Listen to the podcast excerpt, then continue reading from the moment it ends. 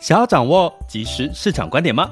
订阅郭俊宏带你玩转配息，每天不到十七元，你将享有专人整理的每月读书会、配息热点分析以及热门主题解答困惑。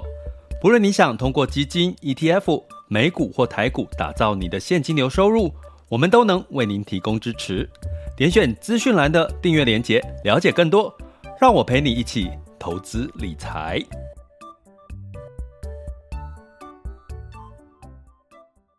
这里是郭俊宏带你玩转配息，给你及时操作观点，一个从投资人角度带你一起掌握全球市场的脉动，分析配息标的、美股、台股、A 港股即时热点，陪伴你不再害怕市场涨跌的风险，一起稳健财富成长。亲爱的学员们，大家今天这个中午好啊！又来到了十一月三十日的中午时间。那也是十一月份的最后一天了。那这个这个十一月呢，依然是有一点点波折哈。从这个通货膨胀啊，一路来到了呃这个担心这个 Omicron 这个病毒哈带来的一些干扰因素哈。那所以呢，市场呢在前几天的这个下跌两天之一天呐、应该说一天修正之后。信心又回来了哈，那当然呢，在这个 Omicron 的这个变数，我跟各位提醒过一个时间点，大概是你要抓两周哈，这两周有没有新的一些，比如说变严重啦，或者是变重症呢这些数据？那对于台湾来讲，就是就是如果一旦有这个新的变种病毒的呃进来台湾，那当然对台股就是一定是一个大修正哈。所以，我们一起祈愿哦，就是这个病毒不要进来台湾。那因为接下来大家都要准备要跨年，对不对？跨年都跑去看日出啦，听演唱会啊，听大家都往中南部跟东部跑哈，所以 应该台北又啊有啦，台北有这个嘛哈，这个这个呃一零一的烟火哈，大家有没有做好准备？你今今年要去哪里跨年呢？哦，有机会的话可以分享一下哈。那最近呢，因为有一些呃留言哈，或者是学员都说，哎，希望听我的 podcast，或者是呃加入学员学习的过程当中，可以让他这个财富呢，呃，在稳健的一个成长哈。那我想这个应该是大部分人都希望的一件事情哈。那我们常在追逐工作、努力赚钱之外啊，努力的投资之外。其实呢，呃，有时候我们会忽略掉，有时候你你的这个成本增加哈，其实也是让你这个呃所有的这个资产或获利减少的一个原因哈。那所以呢，其实我们今天这一集呢，要跟各位来聊一下哈，这个通货膨胀开始让你变穷了吗？那有三个理由提醒你哈，你该为你的财务做见证了。那当然也呼应到我针对订阅学员在今天会呃今天哦今天会上架的呃一集哈、哦、上架的一集节目，而、呃、不是节目了哈、哦，就是录播的课程，也是要让提醒大家十二月呢开始好好的帮自己的财务或者是投资的组合配置来做一下这个检视哈。哦相信呢，会让你看清楚，哎，你到底今年以来做了什么对的事情，做了什么要修正的事情，然后到明年二零二二年呢，可以让你有机会更好，哈，这个是我们希望，哈，在这个呃今天的要提醒大家的，哈，为什么做财务见证在年底的时候非常重要的一件事情，哈，那呼应到通膨，那我们又看到了些什么呢？好。那所以呢，我们会分三个阶段。第一个阶段一样是跟各位呃聊一聊我们今天的主题哦，通穷通膨让你变穷了吗？哦，该为财务做见证了。第二个部分就是我们今天的全球市场盘势的一个轻松聊。那第三个部分呢，就是大家可以提问交流的一个时间。好，那在这个呃。今天其实在，呃这个整体的一个市场的一个状况，我们来聊通膨这件事情哈。因为 Omicron 我们可以稍稍的先把它放到一旁边，回到通膨这件事情。那通膨这件事情，我们如果从投资的角度来看，好像这个远在天边哦，好像这个美国塞港啊，或者是美国物价大涨啊，或者是这个呃所谓的这个相关的一些通膨物价的事情，好像都遥遥远很遥远哈。可是呢，你会看到像我们台湾的新闻，最前一阵子是不是有一个 Costco 就是为了洗发精打架哦，打架哈，这个促销的时候大排长龙打架。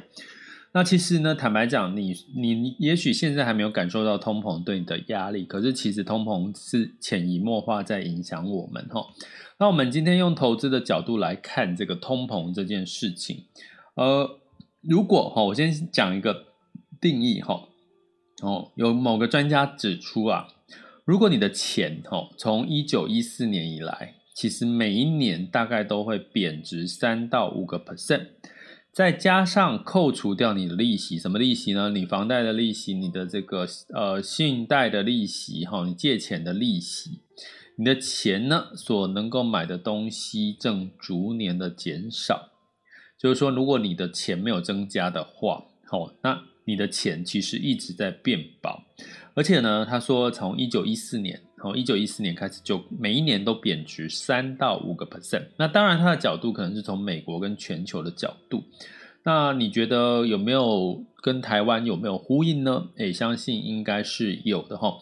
所以也就是说，你的你去想哈，如果每一年呢都通膨，物价都上涨三到五个 percent 哈，我们民生的消费品哈，还有房价啦、房租啦各方面哈，那请问在座的各位？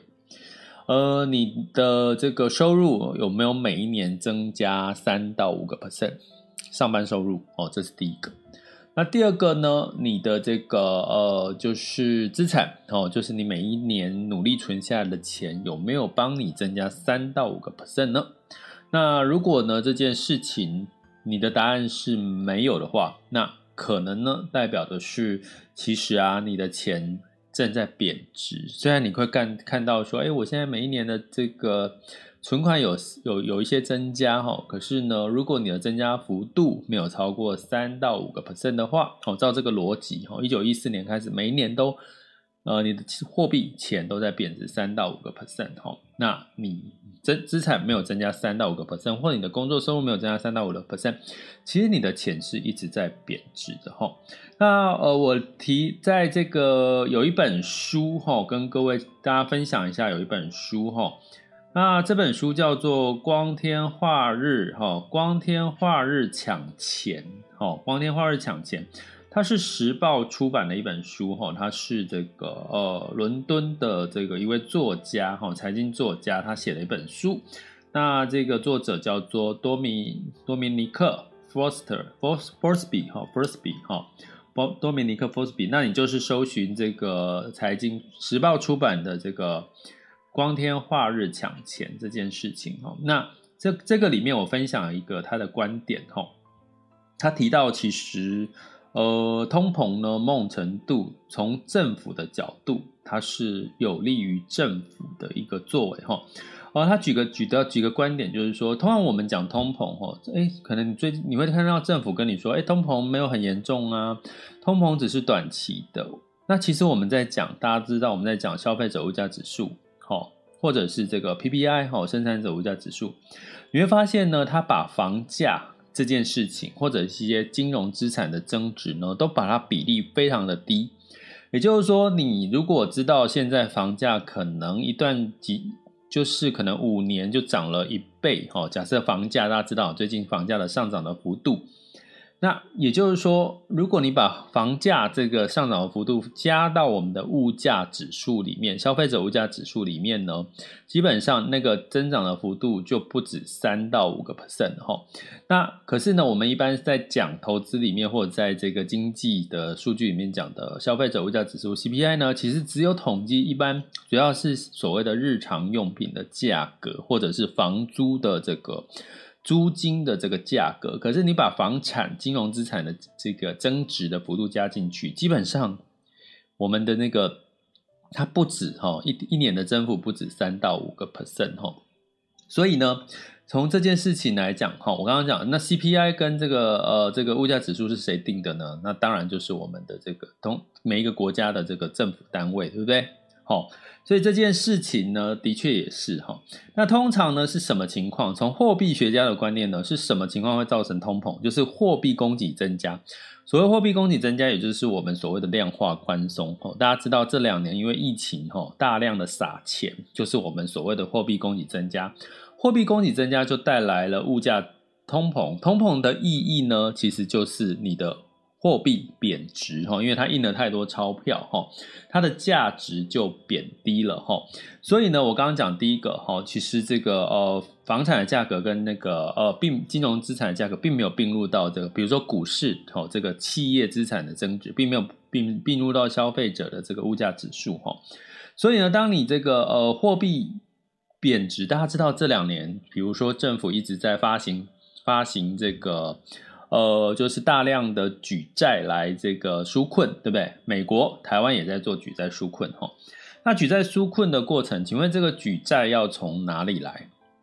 假设你今天物价上涨，哈，带来的是什么？货币贬值的话，诶，它的政府的这个这个债务相对来讲是怎么样？就会减少，哈。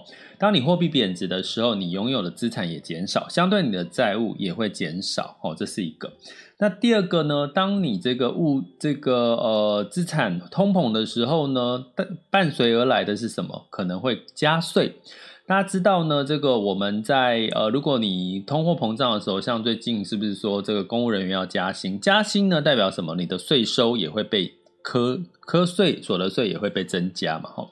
那因为这两年比较特别，你会说，哎，这两年没有啊？就是政府说要减税啊，减所得税。没错，因为现在是疫情期间。所以呢，为了纾困，所以在减税。可是大家去思考一件事情，我们的所得税，哈，所得税的这个额度呢，基本上是跟着什么走？是跟着物价通膨在走。也就是说，如果撇除掉疫情这件事情，当通膨发生的时候，我们的所得税。哦，是要增加的哦，所得税的比例包含我们的被免税额哦，其实是要降低啦，或者是我们所得税是要增加的哦，因为因应通膨哦，是有这个通膨的这个计算因子在里面哦，所以那你会说，哎，没有啊，最近不是在减税？那是因为现在疫情哦，所以从这个这个政府的角度，其实通货膨胀对他来讲是让他的债务压力减少，第二个呢是让他这个呃。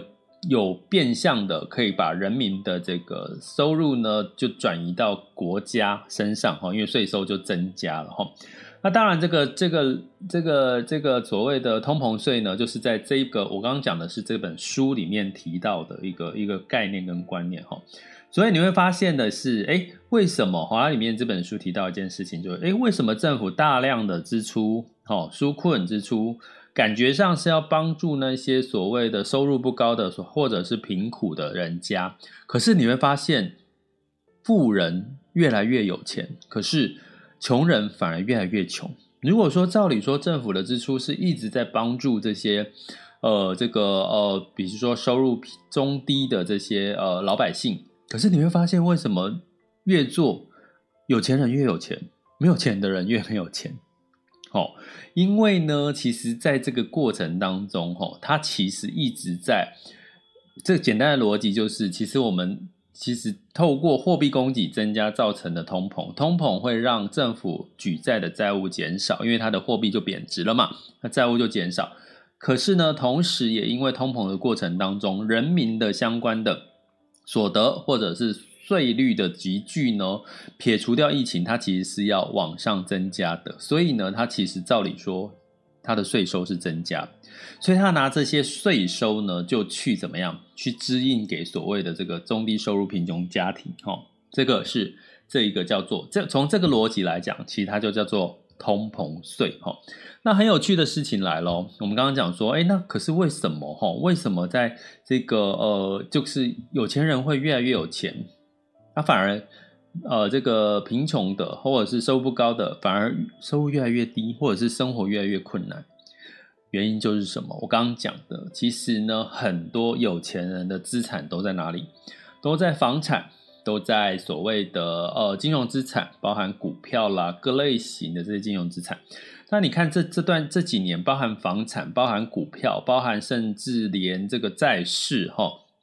其实它的这个成长的幅度都远远的比这个你把钱乖乖的放在银行定存都来得高，甚至呢，很多的呃很多这两年呢，你甚至你会看到政府给你的这个纾困是什么？纾困贷款，也就是说让你呢用非常低的利率去借钱，所以呢，基本上人民呢都在干嘛？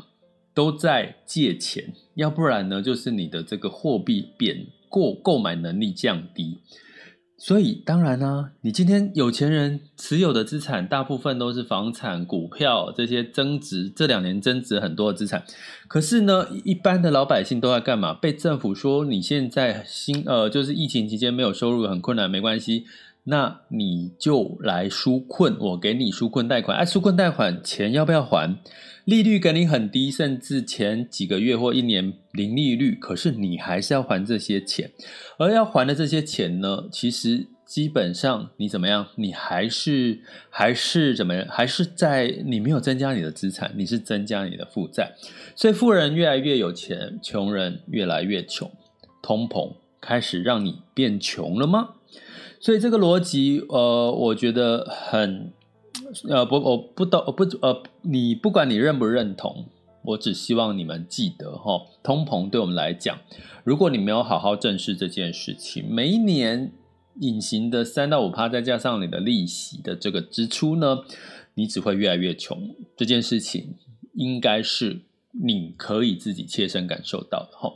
那所以呢，你要怎么样去避开这件事情？好，趁二零二二年即将来临，迎接二零二二年的跨年的时候，请各位一起来帮自己做财务做见证。哈，你当你做完你的财务见证，做好你二零二二年的这个规划准备，我跟你讲，你跨年去迎接第一道曙光的时候，你会觉得你的人生是充满了希望，因为因为你你。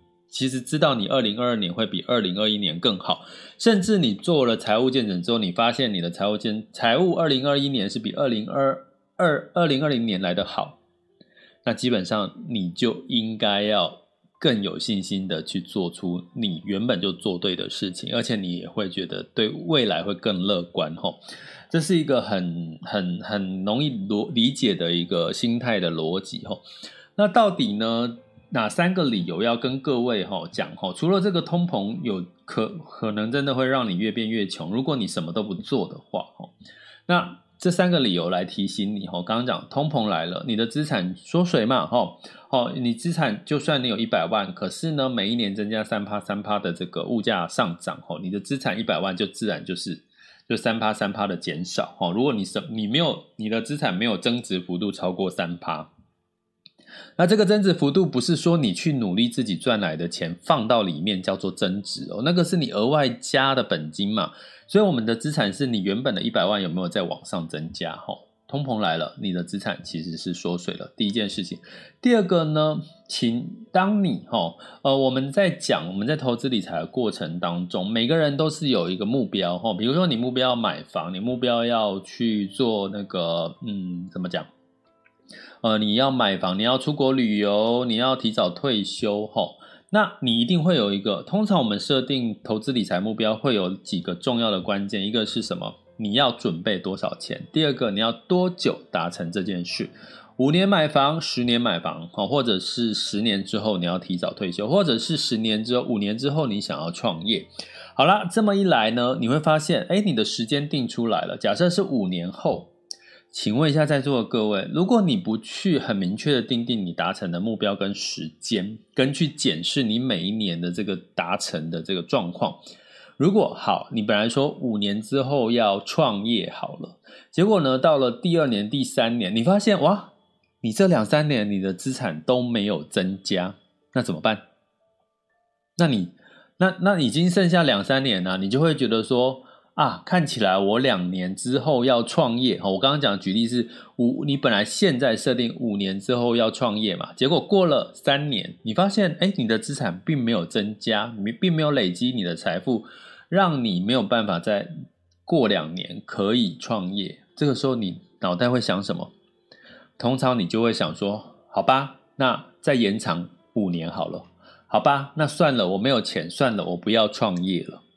我跟各位讲，我在我这二十年来的这个投资理财的这个咨询的这个经验里面，这件事情其实是，呃，很多人会放弃自己原本的初衷，都是因为他根本，哎，时间哦，你看我们从今年的一月一号到现在，哇，一下子时间就过去了哈。所以呢，当你没有每一年去检视你的这个财务状况有没有资产有没有增加的时候，其实呢，你会发现，哎。离你的目标越来越远，然后最后你的答案就会是：好吧，我放弃了，反正那个我可能没有这个命，我可能通常最多人的借口就是说啊，我可能没有这个赚钱的命，什么之类的。哦，第二件事情，当你没有做这个呃财务每一年做好财务检视的时候，其实你的目标达成的时间会延长，会让你想要放弃，这是第二件事情。你不要讲财务啦，你讲你的工作好了。如果你今年二零二一年你没有达到你今年的工作目标，你会发生什么事情？诶，老板会怎么样？把明年的扩大，把你今年没有达成的扩大加到你明年的扩大，因为他就是要达成啊，要不然老板的位置可能也不保啊，或者是公司就赚不到钱，公司可能会倒闭啊，对不对？它严重度也很高，所以通常你会发现你在工作的时候，诶，你今年没有达到的目标，你可能会被加到明年去。那为什么当你这个工作上面，你甘愿被老板加到那个你的这个工作目标加没有达到了，加到明年去？可是你自己对自己有有关系，或者是你很喜欢实现的一个梦想，很想要实现的一个梦想，你却不愿意在每一年检视之后，把明年、今年做不到、没有做到的事情，好好的修正，然后明年让它做到呢？对不对？好、这就是第二件事情哈、其实，其实你永远要知道你的梦想是有多珍贵的，时间是回不去的哈、哦。那呃，另外一个想法是说，其实我常举个例哈。哎、你买了车，你会不会每一年帮他做这个车子的保养？会吧？哦，很多人买了车，你绝对不会今年不保养吧？就一整年这样一直开，然后不保养，你会怎么样？你会害怕 车子会不会坏掉，会不会抛锚？哎。那如果你对于车子一台几几十万或者是百万的车，哦，也不是你的人生目标那么重要的事情。人生的目标、人生的梦想跟车子哪一个比较重要啊？哪一个价值比较高？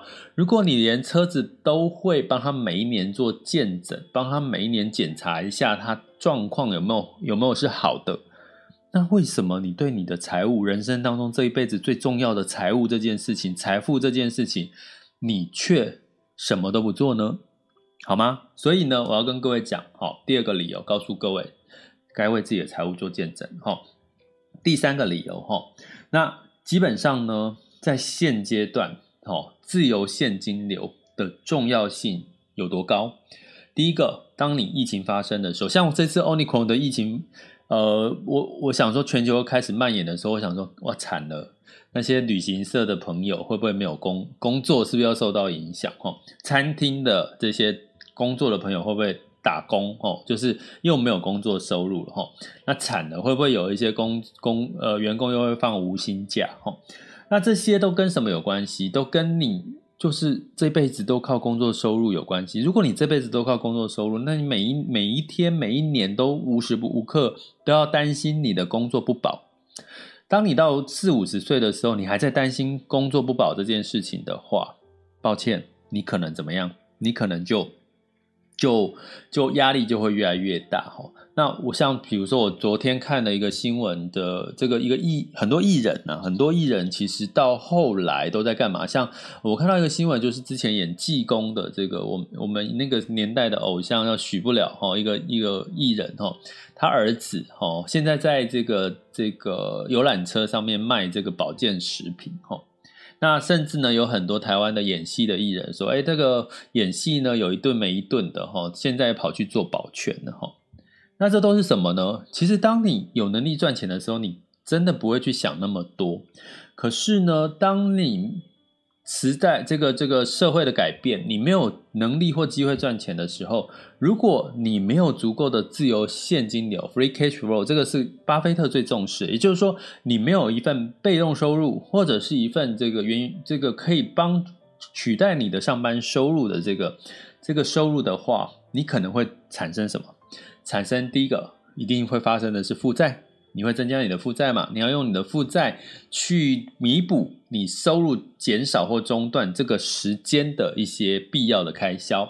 哎，你产生负债又会产生什么？我刚刚讲嘛，你这个没有现，你物价又往上走，通膨，物价往上走，你的每个今年的支出，明年的支出可能又要增加啦。比如说你的油价啦，比如说你的这个呃相关的吃的费用啊，甚至你玩的费用有增加。各位，大家最近有兴趣的话，可以去这个 booking dot com 哈去做一个事情哈。你去做订房哈，你去订不管哪一个区域，台中啊，或者是台东都可以哈。你去看呐哈，你啊，甚至你订苗栗哈，订苗栗，你去看啊，你平常日的价格跟这个呃假日的价格是价格是非常不一样，可能从一千块呢，假日就变成三千两三千块。现在来了，甚至呢，你现在连平日呢价格，哈，这个饭店的价格也都随随便便，原本这个很便宜的房价，这个房间价格，现在也动不动就是两千块、三千块。这代表什么？因为呢，这个呃，所谓的旅游业者，他们也必须要赚钱哦。再加上，如果真的万一后面的疫情又来，所以呢，现在反而你会发现很多的消费产业它是不降价的。它顶多呢给你做一些短期的促销，可是呢，它就是不给你降价。你可以试试看哈，你可以去这个旅游网站看，你看很多现在的房价呢，其实是比以前高的哈。所以从这件事情来看，如果你想要生活品质的话，你如果没有额外的自由现金流，你没有公司没有帮你加薪，你没有额外的被动收入的话，那你要出去玩，哎，现在的这个成本是比。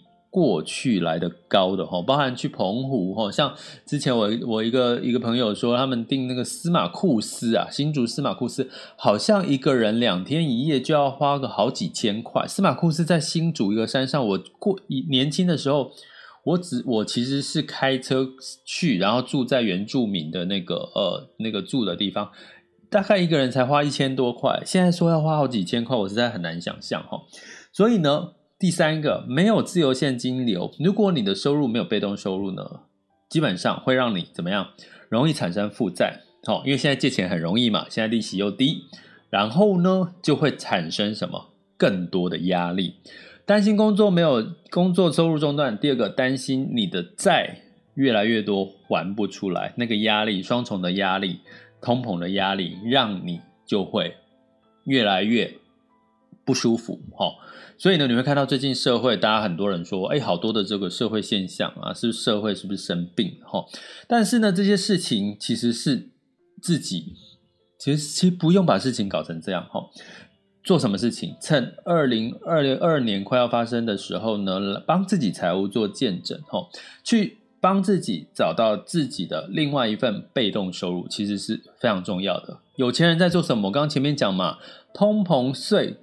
我们的物价并没有把房价、股票这类的放到我们的这个物价的上涨成长率，所以呢，你势必吼，你只能呢学着有钱人呢去做，从投资里面去的增加的幅度呢，去帮助你去赚额外的通膨增值的这个幅度哈。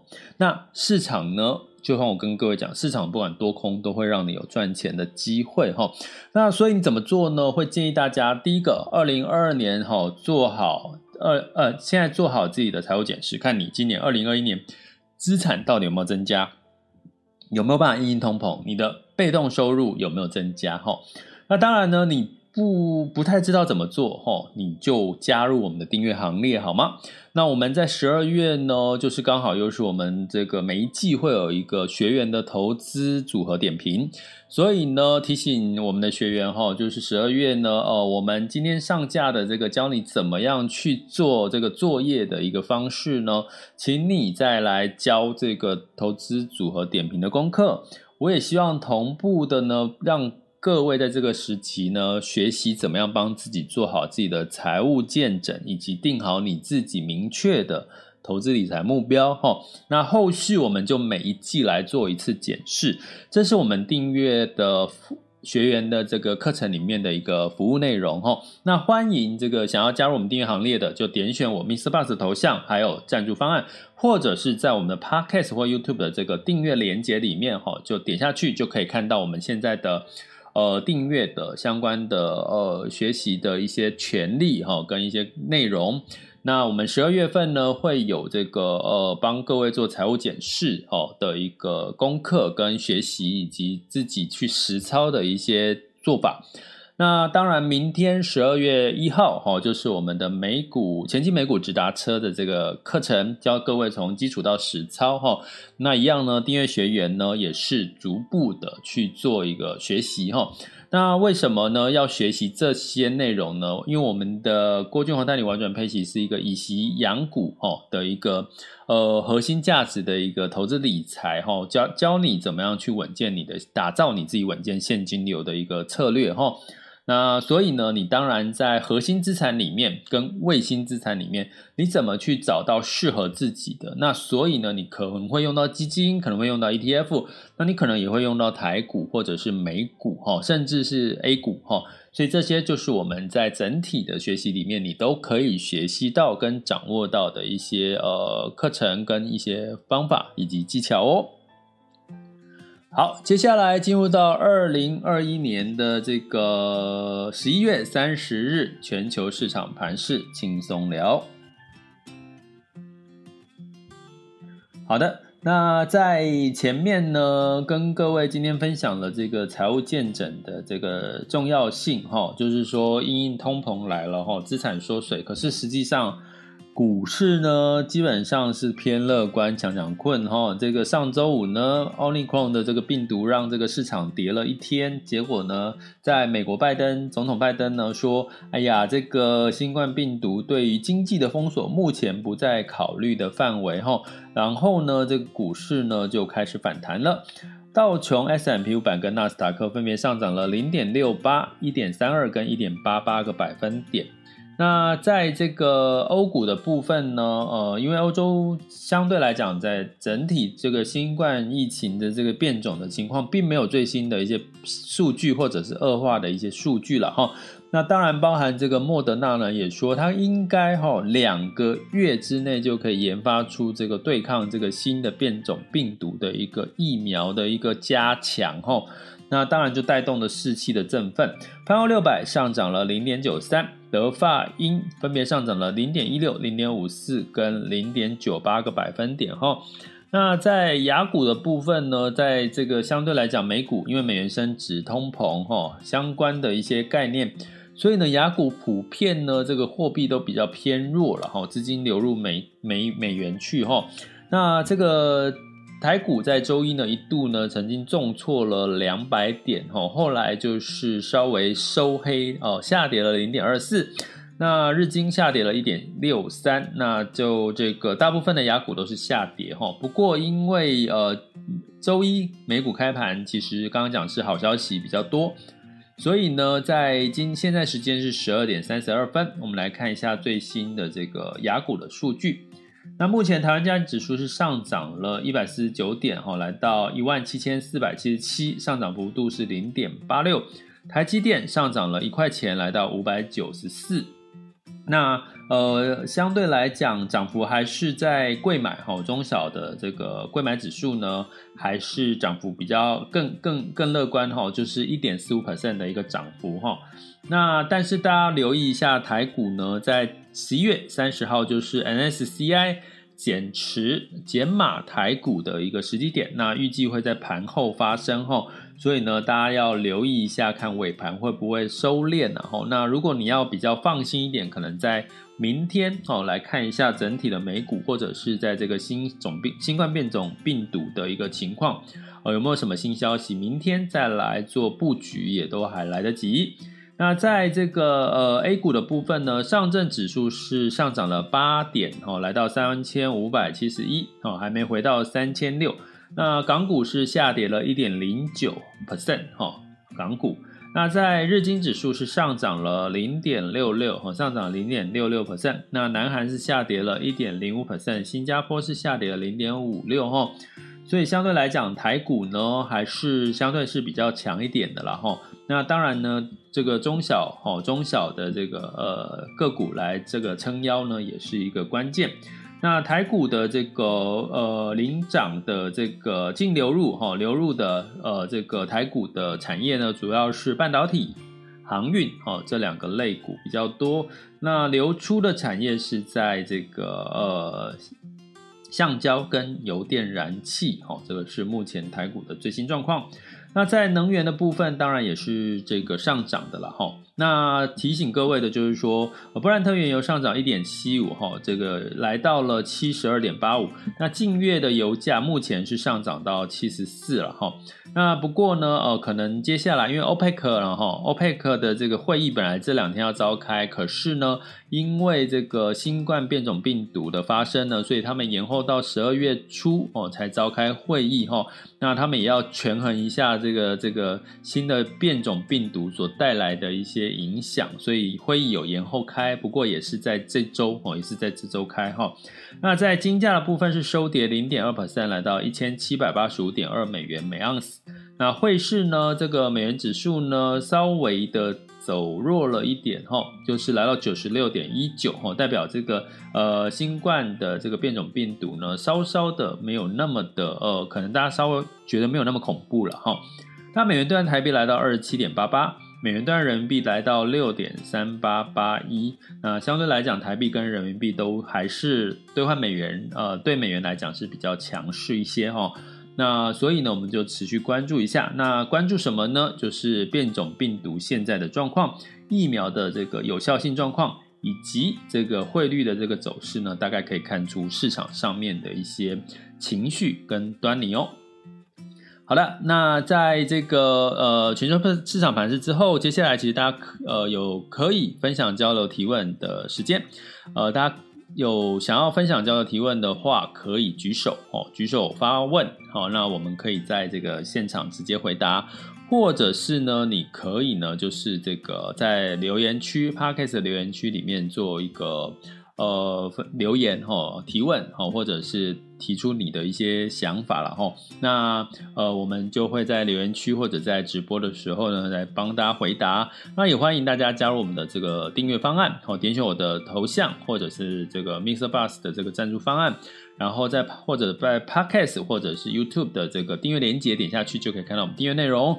我们十二月一号是前进美股直达车的课程，然后还有在这个十二月有点评哦，这个最新一季的这个投资组合点评的一个一个呃一个学习，还有在这个课程哈、系列的课程陆续的展开，那欢迎大家加入我们的订阅行列哦。